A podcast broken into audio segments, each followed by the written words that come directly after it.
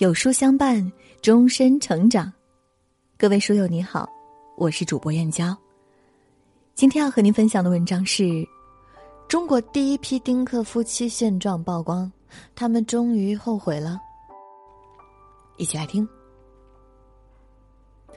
前几天刷到了一个令人窒息的视频，一对九零后丁克夫妻住在同一屋檐下，相处的还不如陌生人，从早晨到入夜。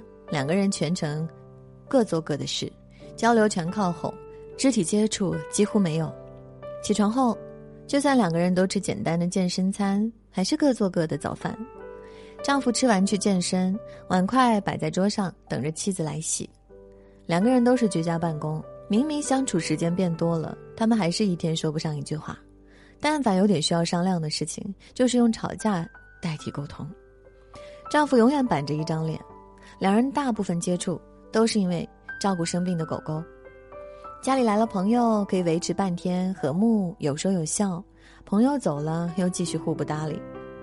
关系冷淡时，不到十平米的房间里能没有一点视线交汇；关系缓和时，两个人还能同桌吃饭，一起出门。可就算出了门，丈夫也是人高马大，说走就走，一点也不愿意等还落在后面的妻子。丈夫生日这天，妻子想给他制造惊喜，缓和一下关系，精心准备了蛋糕，按照家乡的习俗给丈夫滚鸡蛋，可惜一个眼神也没得到。按理说，决定丁克的夫妻一定会对彼此有更深的感情，相信没有孩子，两个人也能一辈子有共同语言，不害怕婚姻生活会受到干扰。而这对夫妇看起来关系甚至不如合租室友。丈夫莫名其妙的敌意让粉丝很不解，直到看到了后续，才明白缘由。怨偶曾经也是一对爱人，他们原本也是无话不谈，性格相合，两个人商量好决定丁克结婚，不要孩子。可是这两年妻子想法变了，她逼着丈夫多跟有孩子的家庭接触，动不动就提一句要个孩子挺好的，丈夫完全不肯接受。这对夫妻关系不如室友的婚姻生活，引发很多人的讨论。很多人说看他的视频窒息的像剧本，但我更好奇丁克家庭的生活到底怎么样？结婚前决定丁克的夫妻，婚后依然不会动摇吗？谈起丁克，我们看到大多的是自由无压力，大把时间和金钱可以用来享受自己的生活。可实际上，婚姻的矛盾。并不只在于孩子。年轻人对丁克的趋之若鹜，更像是一种情绪的发泄和叛逆期的延迟。对丁克家庭要承受的压力和未来的规划，他们心里仍然是一片茫然。谈及这个问题，总会好奇：最早一批丁克的家庭，过得还好吗？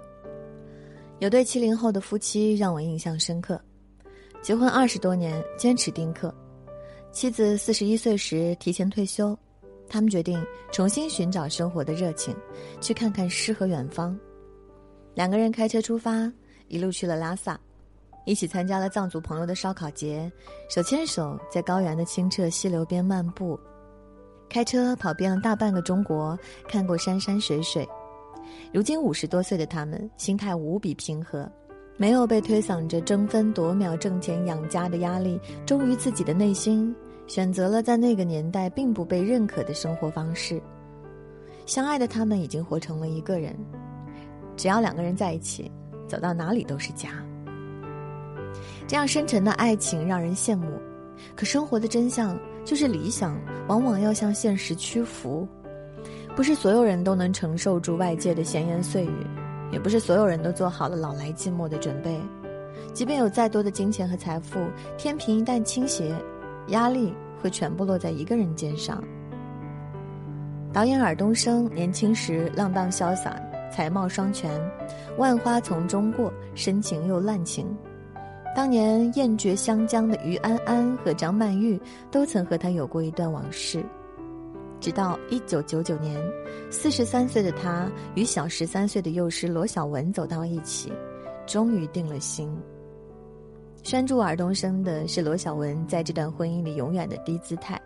尔冬升不断强调自己是丁克一族，人到中年不愿有小孩，他也同意。一起走过风雨二十载，尔东升却突然变了心。二零一八年宣布离婚后，竟然被爆出和新女友的女儿已经两岁，而五十岁的妻子孤独退场，早就过了生育年龄，晚年孑然一身，后悔也已经来不及。对普通人而言，没有说离婚就离婚的魄力，也没有任性妄为的地步，最终的结果只会是一方低头来挽回婚姻。B 站有位 UP 主全西西，美貌有才华，和老公非常恩爱。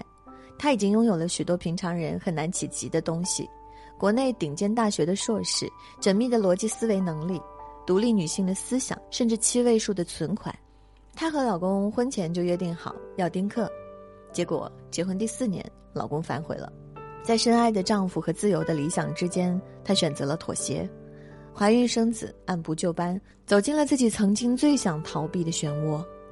说心甘情愿是不可能的，但是人生没有回头路可以走，这也是大多数丁克家庭经历的过程。高调的选择，在外界与内心的折磨中动摇，然后趁着还在育龄期，抓紧时间生子。对丁克的坚持很难盖过父母不孝的谴责和现实上老无所养的压力。人心既脆弱又多变，为了更在意的东西，只能选择妥协。对于虚无缥缈的未来，谁也不敢说的那么笃定。说到底，丁克必须是夫妻双方达成一致的选择。如果这一点上就无法协调，那么这样的两个人根本不适合走进婚姻。但换个角度说，既然一起抱着丁克的想法组成了家庭。也不要封闭内心，人生每个阶段都有不同的观念和目标，观念也不是一成不变的，怕的就是一方没变，一方变了，选择怎样的人生，最终都可能会后悔。但是无论如何，别让现在的生活留下遗憾。如果现在没做好生孩子、带孩子的准备，不妨等一等，在自己更成熟、经济也更宽松的时候，再迎接一个小生命的到来，大家都会轻松许多。如果在这段没要孩子的生活里觉得非常愉快舒心，夫妻双方都有充分的信任和安全感，那就保持现状，一起走下去，不要因为外界的种种声音左右摇摆，一会儿担心老无所养，一会儿担心别人的眼光和闲言碎语，遇到问题就想办法解决问题，毕竟承担结果的不是高谈阔论发表意见的他们，而是做出选择的自己。有部分人是被动选择丁克的，因为夫妻一方没有生育能力。这样的婚姻单纯以爱维系，两个人接受现实，专注于生活，反而容易长久。双方互相依靠，彼此支撑，夫妻的联系会更紧密。从花前月下的爱人，慢慢变成白手相携的亲人。而现在，越来越多年轻人选择主动丁克，他们达成了一种共识：结婚可以，养娃不行。前不久，中国生育成本报告二零二二版发布，按二零一九年的平均消费水平算，养育一个孩子到十七岁的成本大约要四十八点五万元，这并不包括大学毕业帮孩子买房买车，还有日后结婚成家的彩礼嫁妆。对许多信用卡透支、工资月光的年轻人而言，这笔开销无疑是天方夜谭。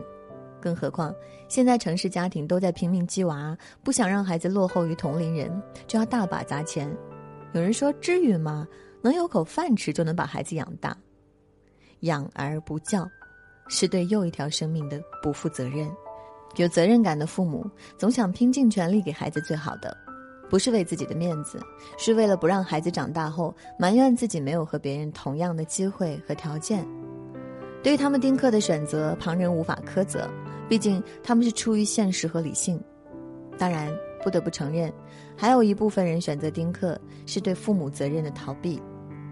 栏目《青年 Talk》里有一位嘉宾，从大学毕业起就坚定了丁克的意愿，自己去医院做了结扎手术，谈恋爱也明确告诉对方自己丁克的想法，最终找到了和自己观念一致的人，走进了婚姻的殿堂。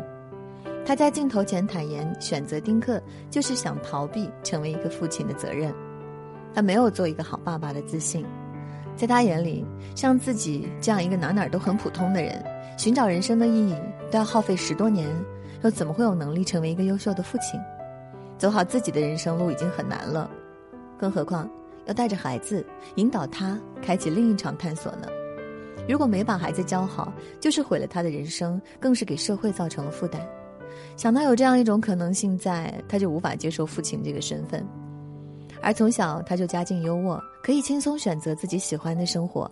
对他而言，无法给予自己的孩子选择的权利，已然是一种失败。养老难、生病没人照顾这样的问题，他早就给自己想好了答案。小毛小病有医生护工在，不是问题。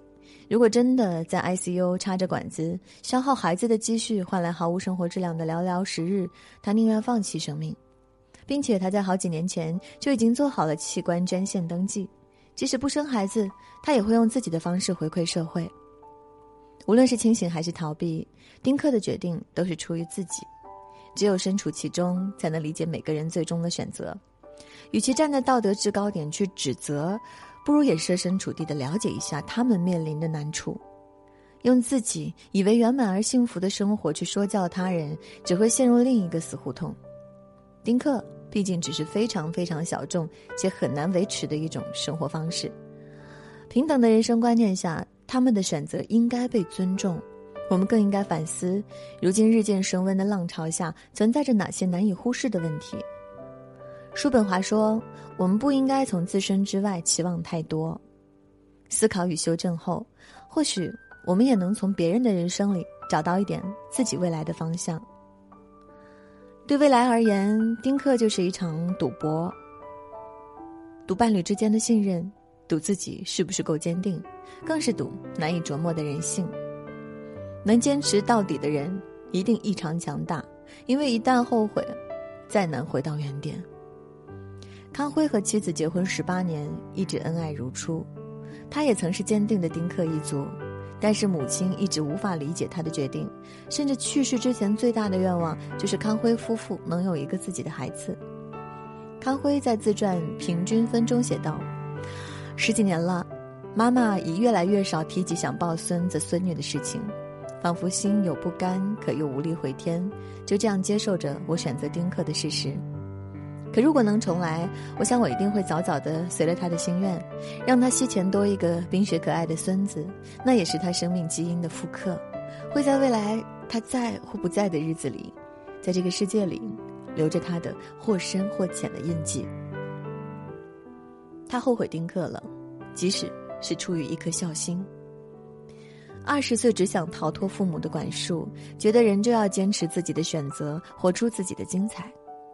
可是到了四十岁，心越来越软，越来越感念父母养育不易，只想让他们少点遗憾。不要随意决定丁克，同样也不要为了外界的压力催促就草率的结婚生子，这样不负责任的决定带来的后果。会更痛苦，毕竟孩子生了就是生了，他将是你一生必须承担的责任。老一辈人常常向我们输出养儿防老的观念，殊不知这也是造成年轻人抗拒生育的推手。孩子还没有出生，就强制他背上了养老的责任。对于越来越尊重个性与公平的年轻人而言，这种单向建立的交易让他们感觉冒犯。孝顺。是孩子们在父母的耳濡目染和以身作则下自己形成的道德观念。孩子不是工具，不是父母的附属品，他们应该因为父母的爱才来到这个世界上，而不是其他目的。当然，以什么观点和心态走进婚姻，每个人都有自己的想法。我们无法为别人承担风险，所以也没有资格决定别人的生活方式。